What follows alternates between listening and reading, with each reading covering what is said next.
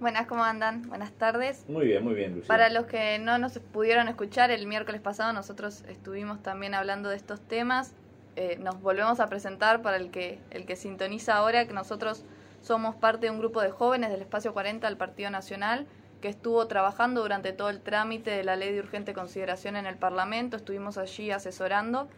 Eh, y para nosotros era importante cuando vimos cómo se estaba encarando esta campaña de recolección de firmas, donde había muchas cosas que se decían que no eran ciertas, salir a informar en las redes sociales qué es lo que se pretende con estos 135 artículos que hoy se están buscando derogar. Y bueno, por eso creamos en, en las redes sociales, tanto Instagram, Facebook y Twitter, una cuenta que es arroba cialaluc, donde todos los días estamos informando sobre el objetivo de alguno de estos 135 artículos que hoy nos quieren quitar, digamos, ¿no? Y bueno, y el programa pasado estuvimos hablando un poco de, educación, de seguridad. En cuanto a educación, estuvimos hablando del tema de la eliminación de los consejos de educación, que, bueno, se dijo mucho que esto era para, para eliminar la participación docente. Explicamos que en realidad es para solucionar otros temas que tenía ANEP en cuanto a estructura, que se le dificultaba. También hablamos del artículo 198, que nos llamaba la atención su inclusión en este listado de 135 artículos, considerando que es un artículo que va a permitir que los docentes logren una licenciatura universitaria sin tener que recurrir a una universidad privada. Y bueno, ya para, ya para meternos de lleno en el tema, eh, podemos seguir hablando de, de algunas modificaciones que introduce la LUC en materia educativa. Seguramente todos, todos hemos escuchado. Ahí, te, Sí, te interrumpo, Lucía. sí. Hay carteles, Mm. yo trato de mirarlos todos, cada vez que paro, y a ver qué es lo que dice, para después acordarme y venir. Voy a empezar a, foto- a fotografiarlo. Hay carteles, por ejemplo, hay uno, repito, está frente a, ahí en la, en la cooperativa Juana de América, que dice, en defensa de la escuela pública. ¿Y cuál es el artículo que, que perjudica a la escuela pública? Bueno, seguramente todos hemos escuchado que dicen la LUC privatiza la educación o la LUC equipara la educación pública a la educación privada. En realidad estos artículos, estos comentarios, digamos, surgen en base a eh, dos artículos de la LUC que lo que hacen es modificar la integración de las comisiones departamentales de educación y la comisión coordinadora de educación, antes llamadas por la Ley General de Educación de Educación Pública. El problema es que esta Ley General de Educación desde el Frente Amplio del 2008 hablaba de educación pública en una acepción demasiado extraña y bastante ideológica, porque dejaba por fuera, por ejemplo, a la educación policial y militar, que también es, educación pública, pero además generaba toda una estructura como si la educación privada no existiera. O sea, como si la educación privada no estuviese ahí. Y lo único que se generaba con esto es que el Estado perdía un lugar en donde poder dialogar, en donde poder coordinar, porque el hecho de que vos armes una estructura como que si la educación privada no existe, no implica que, no, que vaya a dejar de existir realmente. Y eso en teoría, porque en cuanto a, a todo el tema gremial, eh, funcionan muy coordinados ellos. Eh, me llamó mucho la atención que hicieran tanta dicotomía cuando en realidad Bueno, ellos son los mismos gremialmente no lo hacen. también, ¿no? No lo hacen, son los mismos docentes que Sí. tienen la misma postura política en los dos lados, además.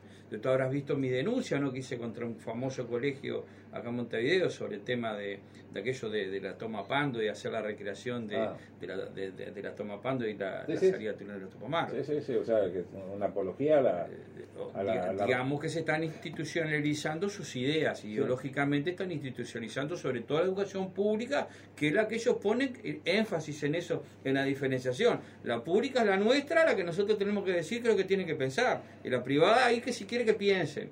¿Por qué? ¿Por qué tiene que ser así? ¿Por qué no puede ser una sola educación para todos los uruguayos? Bueno, esa es justamente la idea de la LUC, entender a la educación como una sola y tener en la mesa de diálogo, de coordinación, a todos los que participan en el sistema educativo, sean públicos o privados, y por eso la LUC incorpora tanto a la educación eh, privada como a la educación policial y militar, pero también incorpora, por ejemplo, al Consejo de Formación en Educación, que no estaba, a la UTEC, que no estaba por su fecha de creación, al el INAU, al INEFOP, a escuelas de formación artística, o sea, in- involucra a todos los actores de la educación en la mesa. Pero además hay que decir que lo que hace la LUC no es innovar en nada, o sea, lo que hace la LUC es volver a lo que había antes, lo que era la tradición en nuestro país, eh, que lo que lo rompió fue esta Ley General de Educación del 2008. O O sea, antes de la Ley General de Educación, eh, en, estas comisiones participaba tanto la educación pública como la educación privada. O sea, quien lo rompió no, no somos nosotros, sino que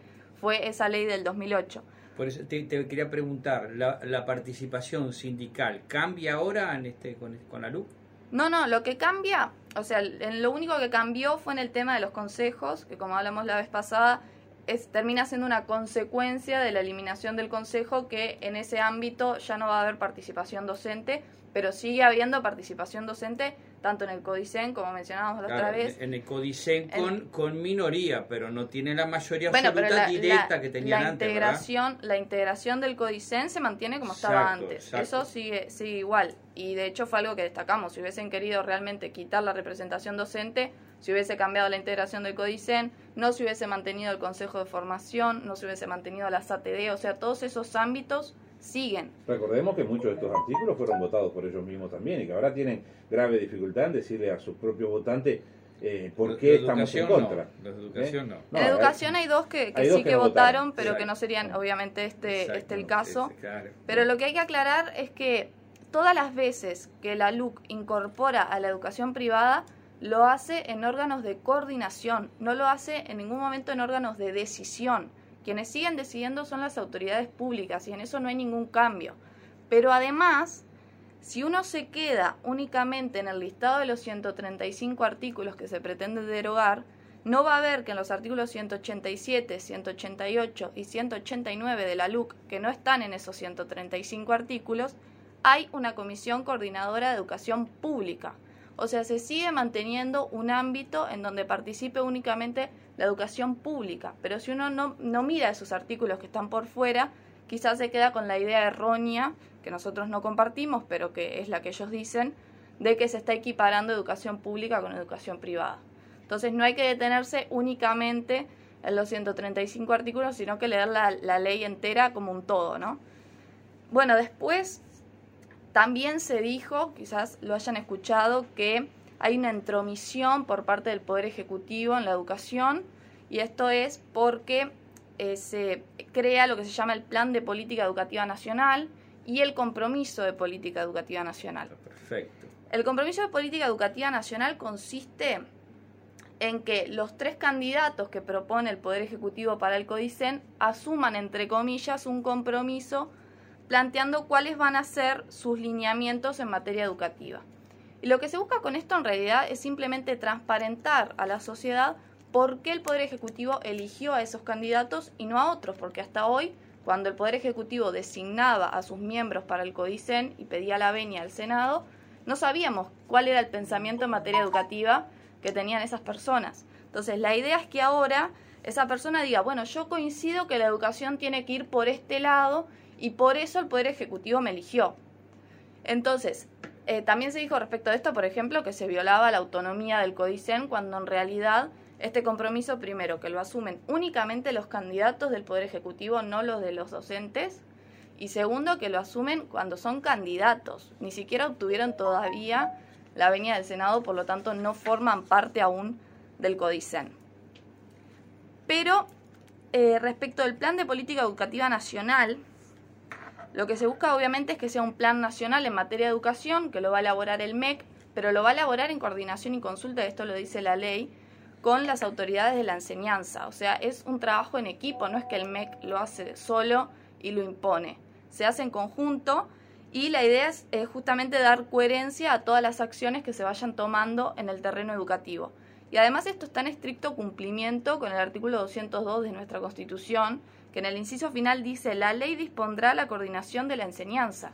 O sea que es la ley la que me tiene que dar los medios para que haya una acción armónica en todo el sistema educativo. Y en este caso, el medio que me da es ese Plan Nacional de Educación que va a oficiar como una hoja de ruta sobre la que tienen que actuar todos los actores de, la enseñanza. Pero aparte no es algo nuevo, si nosotros nos podemos a mirar, el Ministerio de Vivienda y Ordenamiento Territorial cada cinco años presenta el Plan Nacional de Vivienda, que figura el marco sobre el que van a actuar todos los actores del área de, de la vivienda, por ejemplo, el BHU, que es un ente autónomo. Y sin embargo, nadie dice que se le está violando la autonomía al BHU por tener que encauzarse dentro de ese plan. Entonces acá lo mismo, pero lo más incoherente incluso es que si uno va al plan del programa de gobierno del Frente Amplio 2020-2025 y va a la página 119, Dice lo mismo. ellos proponían crear un plan nacional de educación elaborado por el MEC y en respeto a las autonomías. Y acá es exactamente lo Si mismo. lo hacen ellos, vale, se lo hacemos Por eso, y lo no. proponía, o sea, no era algo que lo proponía solo el Frente, lo proponía también el Partido Colorado, o sea, es una idea que está generalizada y que no entendemos por qué ahora hay tanta contra. Por- porque lo que dijeron desde el principio, que vamos a hacer todo lo que tengamos que hacer para que les vaya mal. O sea, incluso eh, estar en contra de su propia opinión, de su propia decisión, como ustedes bien lo están remarcando. Mira, pe- permitime que le quiero dar parte participación también a la audiencia que está llamando. Me dice eh, Javier de Tompkinson. Dice Rubén, buenas tardes, totalmente de acuerdo con lo que expresa la invitada sobre la educación. El problema es que, y en esto también coincido, ¿no? el problema es que hasta que no desaparezcan los comunistas, así estamos, con resultados pésimos en las pruebas PISA. Otra cosa, en 15 años de gobierno tupacomunista lo que se ha generado son atrasos y retrocesos en la educación a todo nivel. Por eso hay que derrogar, no, por eso hay que defender, supongo que quiere decir, la patria apoyando a la LUC y a este gobierno. Un abrazo, eh, Javier de, de Tompkinson. Eh, yo, no sé, pero creo que todo el mundo debe estar de acuerdo que, que la, la piedra en el zapato es precisamente, son precisamente los comunistas, ¿no? Digo, en, en todo, en todo lo que tiene que ver, en todo lo que tiene que ver con política uruguaya, la piedra en el zapato Eh, muy son los comunistas. Para ellos es ¿Eh? muy preciso la palabra comunista. de- En verdad, progresista no es algo que nos queda mejor. No, no, yo digo, yo digo comunista y, Sí, no- y decir lo que yo pienso, ¿no? Sí, ya. Son todos los comunistas acá, son Pero- los que definitivamente no- nos están trancando todos. Acuérdate, son ellos. blancos. Hoy, hoy salieron, hoy salieron, y, déjame terminar, hoy salieron a hacer manifestaciones los comunistas de la construcción. ¿Verdad? Recién terminaron las vacaciones y hoy salieron nuevamente a salir a hacer manifestaciones por todos lados. Los comunistas, les guste o no les guste, pero es que esa realmente es nuestra piedra. No sé por qué, por, por qué no se puede pronunciar este, No, no, son los comunistas. no no sé. tiene nada de malo la palabra. de- la palabra Porque, no. porque si vos te pones a mirar, en, en los lugares donde ellos están metiendo el diente, que lo ponen en todos los carteles, en todos lados, son precisamente los lugares que están, do- donde los sindicatos están manejados por el Partido Comunista. Los de la salud, los de la educación, los de la construcción. Son ellos que saben y que tienen el poder de engañar a la gente ¿eh? y poner y, y- escribir murales donde dice defendamos la escuela pública, eh, vote firme en contra de la LUC. Caramba, son ellos, no tenemos, no, no, no hay que, que decir lo que no es. Pero, la, la influencia de los Eh. sindicatos en los consejos de educación era algo profundo, ¿verdad? Digo, no digamos de los Ah. comunistas, como dice Sánchez, pero digo, pero la influencia del Sí, sindicato había, es había un, demasiado un fuerte. cogobierno paralelo. Exacto, pero ni, ni casi gobierno. Para mí era una superioridad ahora con el tema este de lo políticamente correcto y el progresismo avanzado que estamos viviendo. Ya era una dictadura prácticamente y no les daban oportunidad prácticamente de nada a todos los que pensáramos distinto, ¿no? Sí, y, este- y el ámbito de la educación debe ser justamente uno de los ámbitos donde más fuerte este, se encuentran ellos y donde este, mayores resistencias ofrecen a los cambios que se quieren introducir. exacto. Es- entonces, ¿de, qué- de qué se trata? ¿Contra quién tenemos que luchar? Ten- me temo, mucho me temo, Lucía, que, que estamos lu- luchando contra gente que va y firma y no tiene la menor idea de, de por qué firma. Que acá son cuatro o cinco los que están a favor de derogar la LUC, ¿verdad? Que son los que, los que manejan, los que dirigen, los que tienen la 4x4, los que se, han hecho millonarios en estos gobiernos de- del Frente Amplio. Y el resto, el resto idiotizado, no lee los artículos porque, digo, son 135, hay que leer los, los 135 para darte cuenta de que en, ningún la, en ninguno de ellos se pone en peligro la patria. En ninguno de esos artículos se pone en peligro el, por tu, por tu salario, eh, por tu jubilación, le dicen a la gente. Falta que digan de que, de que vamos a agarrar a los chiquilines, a los niños, y los vamos a mandar para, para Rusia, como se decía antes. Sí, sí. O para Cuba. Y Si, No. si me permitís, Sí, Rubén, adelante, un- adelante. Un, dato más sobre este tema y, y termino lo que tiene que ver con materia educativa, pero para mostrar un poco la, la incoherencia de, de lo que se reclama, ¿no?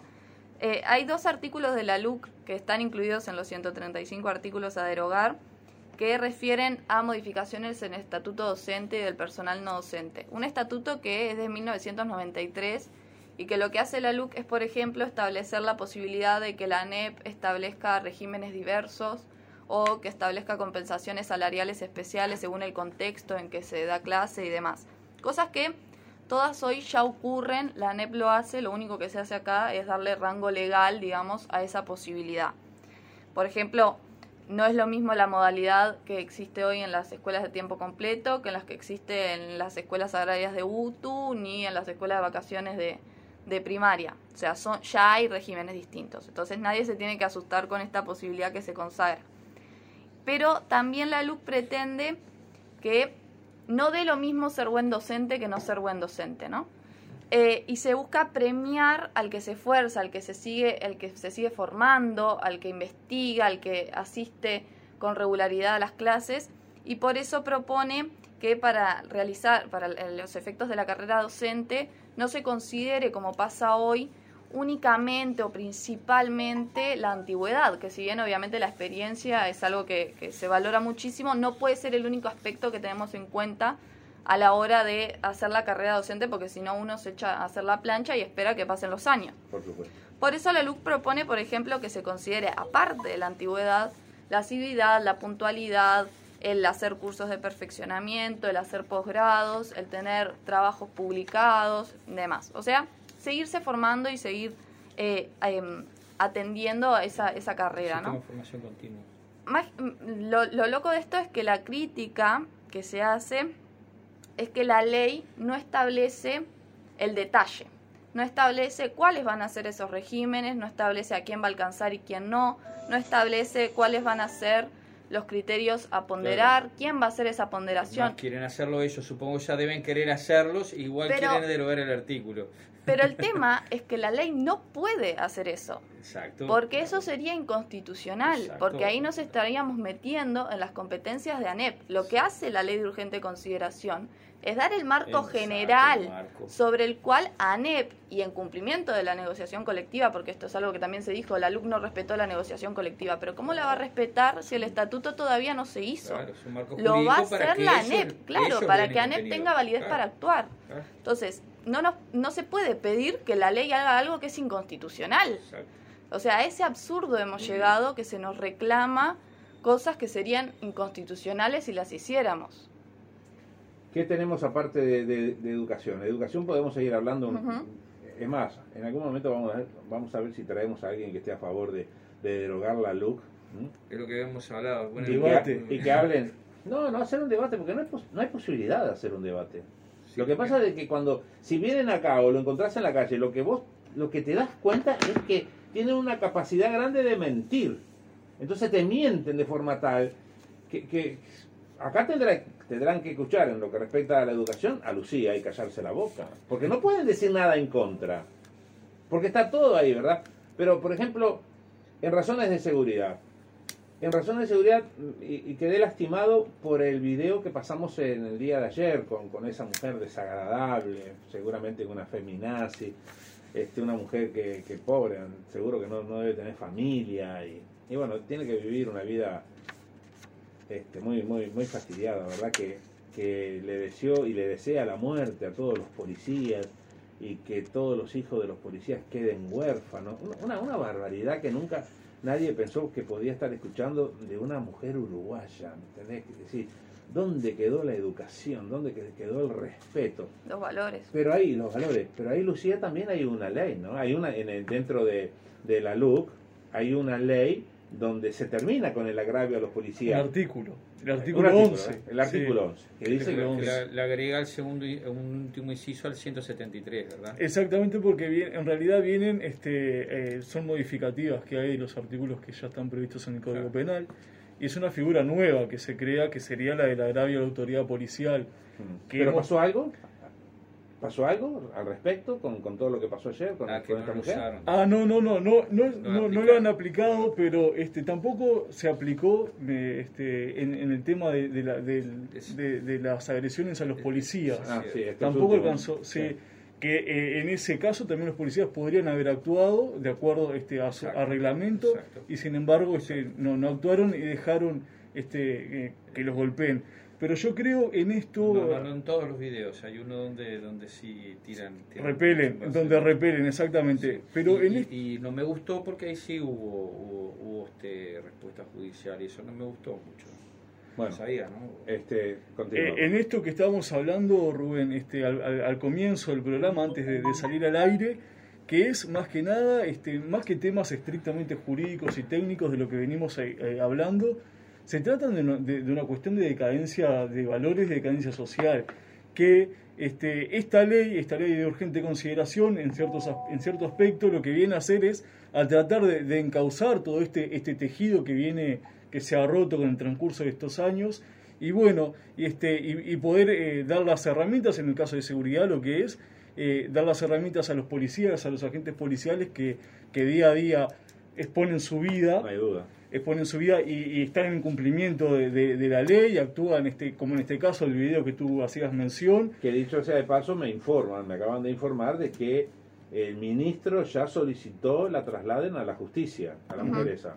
Sí, ¿Ok? lógico. Sí, de hecho se estuvo, eh, cuando surgió todo en Twitter, todo el mundo mencionaba a Fiscalía, ¿no? Para que actuara de oficio. Exactamente, sí, sí, se, se, hace- se arrobaba a Fiscalía para que puedan este, tomen conocimiento de, de esto. Porque lo triste, no es lo triste, ¿no? Porque la, la- la- la tristeza es todo, ¿verdad? Que la mujer tenga que vender contrabando, ya de por sí es triste, ¿verdad? Que no tiene otra forma de ganarse la vida, pero el problema está de que la policía no estaba ahí porque la mandó el, el- el- el ministro Larrañaga, Exactamente. sino estaba ahí porque la mandó Carolina Cose. Estaba Estaba- asistiendo a funcionarios de la de la Intendencia. Intendencia.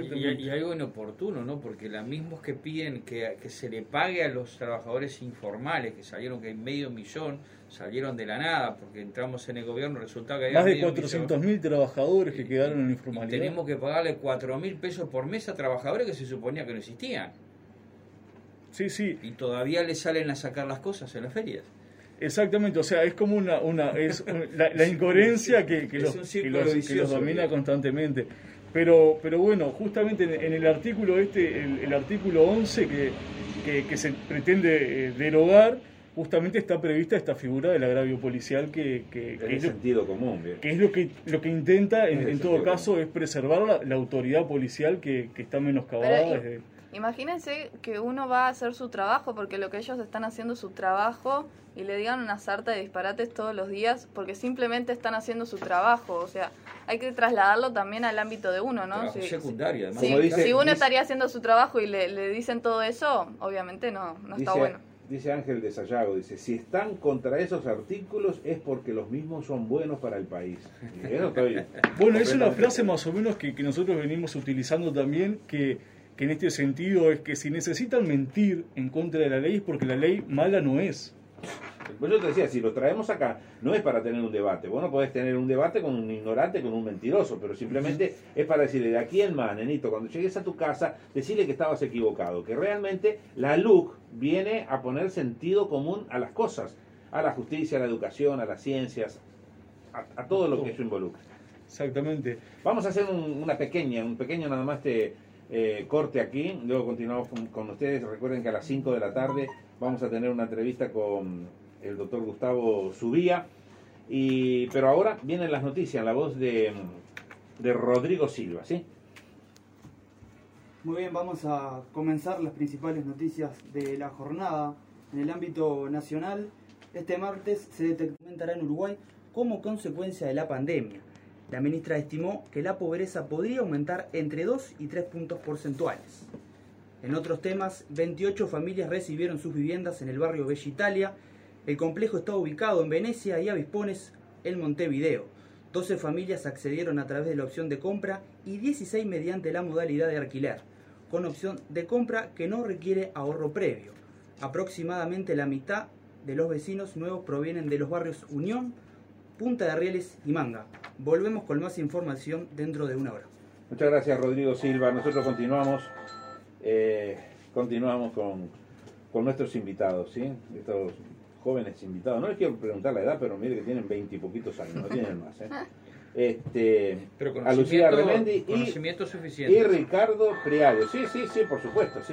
Eh, continúen ustedes, a ver. Con Bueno, esta- ya que- ya nos quedan que- 10 10 minutos, ¿sí? Bien. Luego, luego ya vamos Ya que estaban con- hablando del tema de la vivienda en estas noticias flash informativo, eh, podemos pasar, si quieren, al tema del arrendamiento sin garantía. Ah, por que ejemplo, también que, tan- que tanta falta hace, ¿verdad? es, que esa un, persona es un tema que, se está hablando mucho también. Sí. Y, Ah, y- mira, te- sí. ten- tengo una señora amiga, fíjate vos, que es frente amplista y, y va, va a firmar en contra de la LUC, pero está desesperada porque tiene que mudarse y resulta que le piden garantía de, de- de Porto, creo que es, eh, y no tiene posibilidad ninguna porque no tiene garantía, no, no, no tiene nada, ni- ningún tipo de garantía. Sin embargo, ella va a firmar en contra de la LUC, haciéndose el Araquiri, ¿no? Bueno, la LUC justamente lo que hace es crear un nuevo régimen de arrendamiento sin garantía que lo que busca es darle solución justamente a esas personas que no pueden acceder a un arrendamiento porque no cumplen con los requisitos que piden las garantías, pero obviamente también hay que darle, a cambio, digamos, un proceso más ágil al arrendador, porque si no, no le vale la pena arriesgarse a arrendar su inmueble sin Sin garantía. garantía, claro. Pero lo que se busca con este, con este nuevo instrumento es ir acercándose, aunque sea un poquito, al cumplimiento de ese famoso artículo 45 de nuestra Constitución, que es el que dice que todo habitante de la República tiene derecho a una vivienda digna, y- digna y decorosa, que obviamente estamos muy lejos de eso y la, y la pandemia lo ha agravado todavía más, pero la idea es ir de a poquito acercándonos a eso. Y hay que tener claro una cosa en este tema que, porque hay mucha confusión. Este nuevo régimen de arrendamiento sin garantía no deroga en nada lo que ya existía en materia de arrendamientos en nuestro país. La LUC en eso no lo toca, sigue vigente. Lo único que hace es dar esta nueva posibilidad Suma. Que es una posibilidad además que solo va a aplicar cuando las partes lo establezcan de forma expresa por escrito en el contrato que quieren someterse al régimen de arrendamiento sin garantía de la ley de urgente consideración, porque de lo contrario la propia ley prevé que si no lo establecen, entonces lo que le va a regir es el decreto de ley 14219 del régimen general, digamos. Entonces, eh, no es algo que venga a sacar lo que había y sustituirlo, sino se suma como una nueva posibilidad. Digamos un sistema muy engorroso que, que lleva muchos meses para poder quitar al, al, al mal Lo que pagador, ya por había, ejemplo, sí. en caso de que, de que de ser necesario sacarlo. Y, y muchos dijeron, por ejemplo, que este nuevo régimen no iba a servir de nada, que nadie iba a alquilar sin garantía, con lo que ya había ya alcanza. Y si la realidad fuera que con las condiciones actuales, anteriores a la LUC, todo el mundo que quería alquilar alquilaba, entonces sí, yo te diría, ese nuevo régimen es totalmente inútil.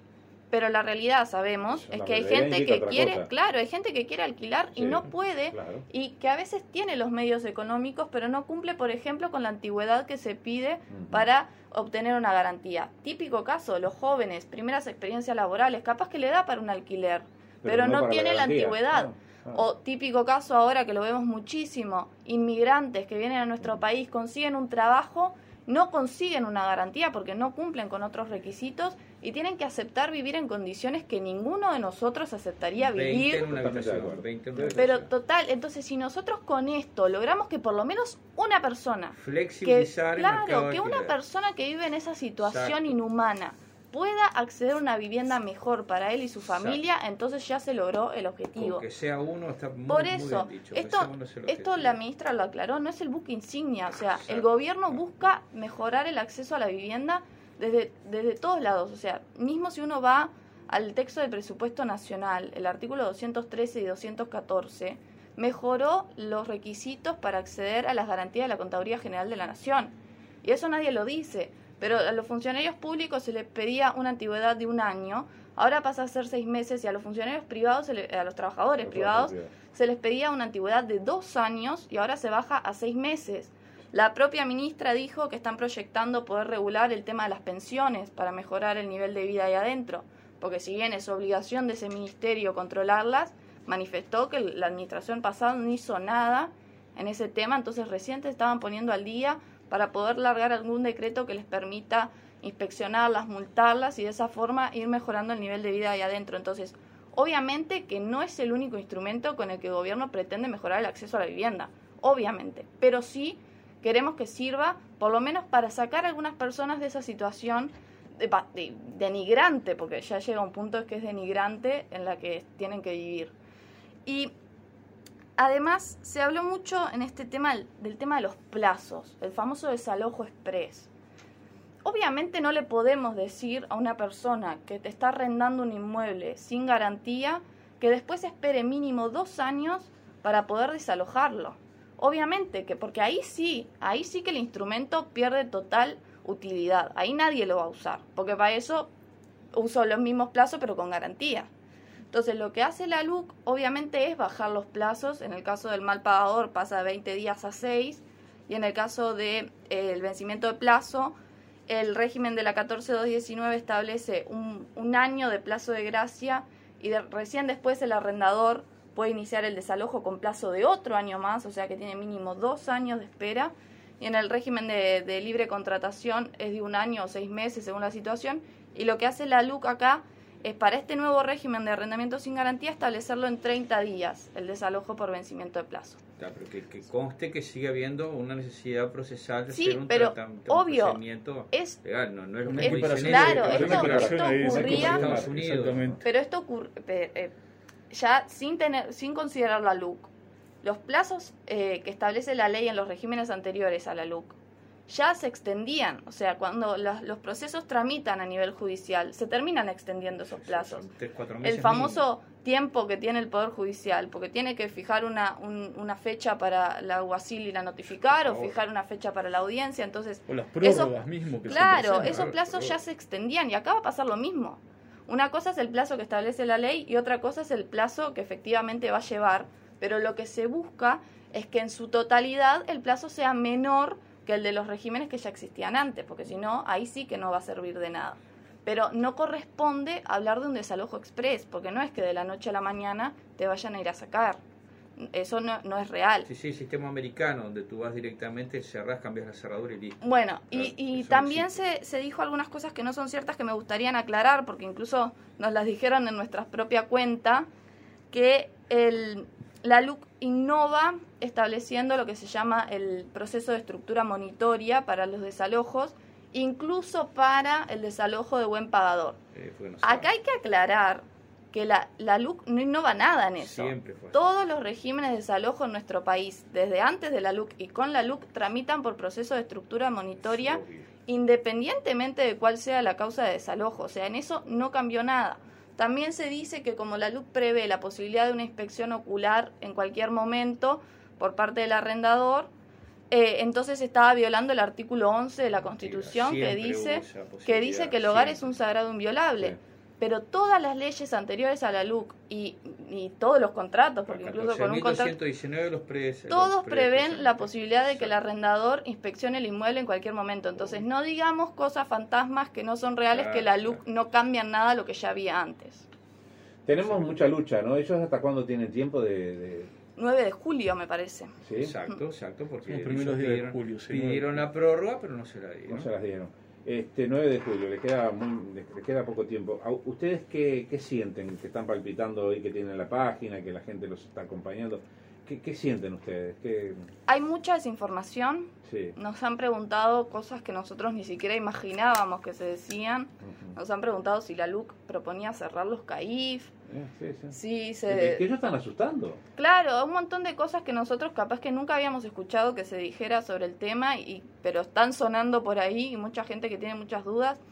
Eh, y también aclarar, porque también hay confusión en esto, que cuando uno firma, firma contra los 135 artículos. No es que no me gusta el artículo 198, entonces firmo por el 198. no, uno deroga toda la torta, sí. Así que, bueno, eh, eso, a, evaluarlo bien, digamos, ¿no? Bueno, pero en la página de ustedes hay gente, vamos a repetirla.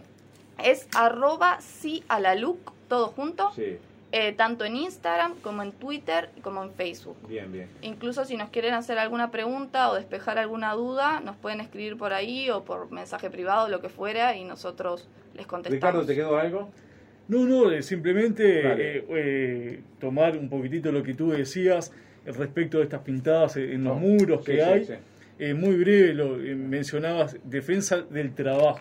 Que se firme por defensa del trabajo.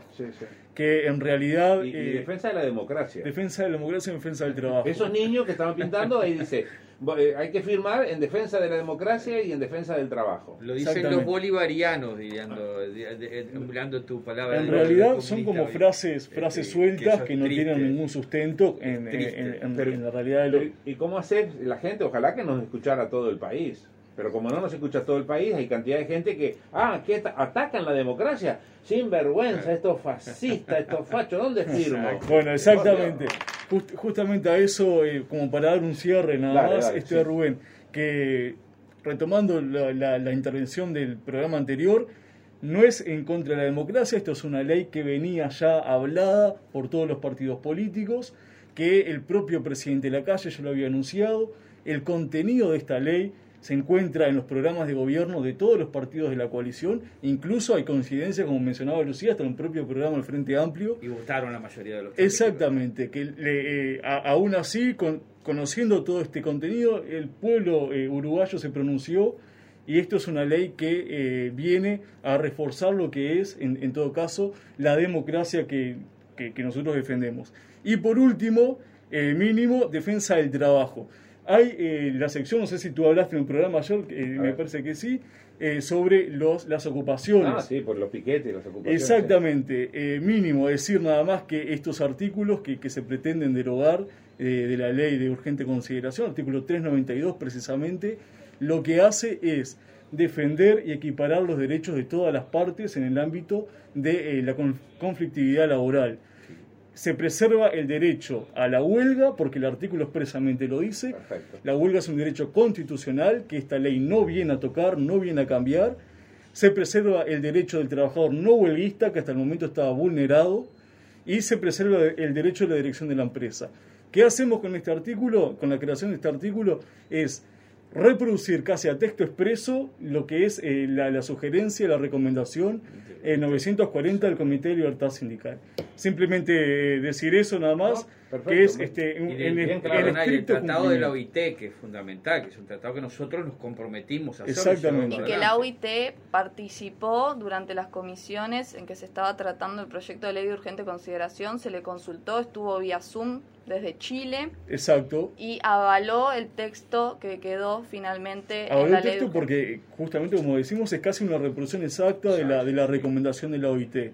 Este, así que simplemente mencionar eso, Rubén y Ricardo y Lucía Remendi, la, la lucha todavía continúa, ¿eh? y que se va a poner más fea todavía a medida que nos acerquemos a julio. Ellos creo que tienen creo que, que, saben de que no van a llegar, saben que, la tienen muy difícil. Nosotros aspiramos más, que nada a informar a la gente, que la gente sepa qué es este, lo, lo que tiene que, que, lo, que tiene que saber y qué es lo que está firmando a la hora que le dan la, este, el formulario. ¿Qué es lo que va a derogar si eso finalmente sale? Exactamente. Y en el caso que la junten, estaremos nosotros ahí para explicarle a la gente qué es lo que va a ir a votar. Se va a seguir defendiendo. No tengo ninguna duda que van a perder, ahí sí no tengo ninguna duda. Se va a seguir van a juntar las firmas, yo no, no sé si Mirá si, mirá si, si, caramba, este, uno, yo hablo a veces con, mucha calentura, este, porque están destrozando el país, destrozaron el país de una forma increíble durante 15 años estos comunistas.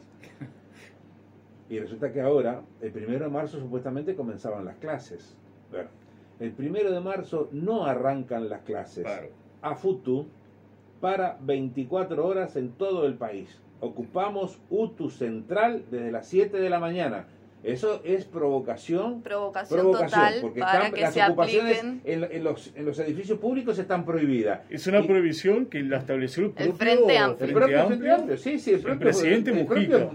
Sí, dice, ni compañeros, ni compañeras sin horas, ni estudiantes sin respuesta contra los recortes en la educación pública, te, imaginas, ¿no? Contra los recortes en la educación pública. O sea que, si ustedes creían que las clases arrancaban el primero de marzo, mientras tengamos esa tranquilidad de, no, no menciones a los comunistas, mientras, mientras seamos suaves con ellos, van a seguir mandando ellos. Por eso tenemos que decirle, por lo menos lo digo yo con toda claridad, lastimosamente mientras haya un comunista en un sindicato, esto se fastidió, porque no hay un solo lugar dirigido por los comunistas que, que, haya, que, haya, que haya democracia, libertad, bienestar. Todo lo contrario. El primero de marzo pretenden hacer un paro para que la gente no vaya a la escuela. Increíble, señores. Esto es lo que estamos viendo. Pero los comunistas, el miércoles, ¿quiénes, los apoyan? Sí, por supuesto, porque tiene un pueblo ignorante. Porque tienen un pueblo ignorante. Ah, como esta amiga mía que no tiene, que se está, está desesperada porque no sabe dónde va a vivir y como no tiene para, para, pensar que la luz, pensar que, que el facho de Luis, eh, la calle Pou, eh, le, está dando la solución, y no se dan cuenta porque la ignorancia es Y demasiado ahí grande lo que y hablábamos el programa pasado de que los únicos que se perjudican son los, los sectores más vulnerables de la Siempre. población que ya están pero, perjudicados Pero esa es la metodología y de los se sigue agravando Lucía. todavía la Claro, diferencia. claro, la educación Es la metodología. siempre- Así actúan los comunistas. Exacto, siempre. siempre. los de abajo son los que van a sufrir. Ellos andan con, con los termos estos americanos, andando en, en, en, en, en la- en 4x4, Eh, mirando cómo sí. se cumplen los paros que ellos organizan. Eso es así. Da pena. El miércoles que viene tenemos una cita nuevamente con ustedes. ¿sí? Perfecto, Les muchas agradezco, ya, gracias, ya quedamos Rubén. confirmados.